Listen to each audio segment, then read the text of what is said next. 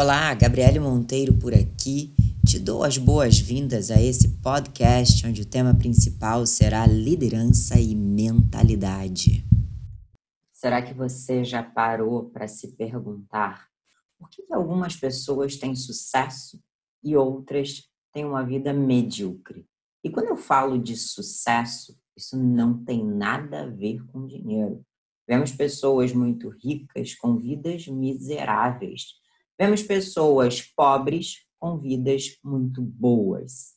Então, quando a gente toca nesse assunto, esse assunto remete a: olha, será que o seu casamento pode ser considerado um casamento de sucesso? Será que a sua carreira pode ser considerada uma carreira de sucesso?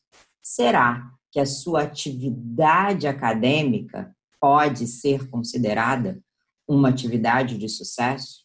Bom, sucesso é uma decisão. Sucesso tem a ver com liderança.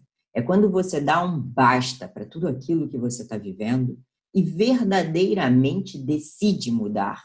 Você decide a cada minuto. Você decide quando toma a decisão de acordar cedo para poder estudar? Você decide quando não quer ser apenas mais um número no ambiente de trabalho. Você decide que vai entregar mais. Você decide que vai aprender uma nova habilidade, porque afinal de contas aquilo vai ser importante para a sua carreira e não só para chamar a atenção do seu chefe e não para receber ali um tapinha nas costas ou que legal, muito bem. Você decide fazer isso porque você entende que isso é importante para você. É quando você olha para aquilo que você tem no seu leque de opções e você não vai mais tolerar determinadas situações. Quando a gente não tolera algo, é nesse momento que a gente decide mudar.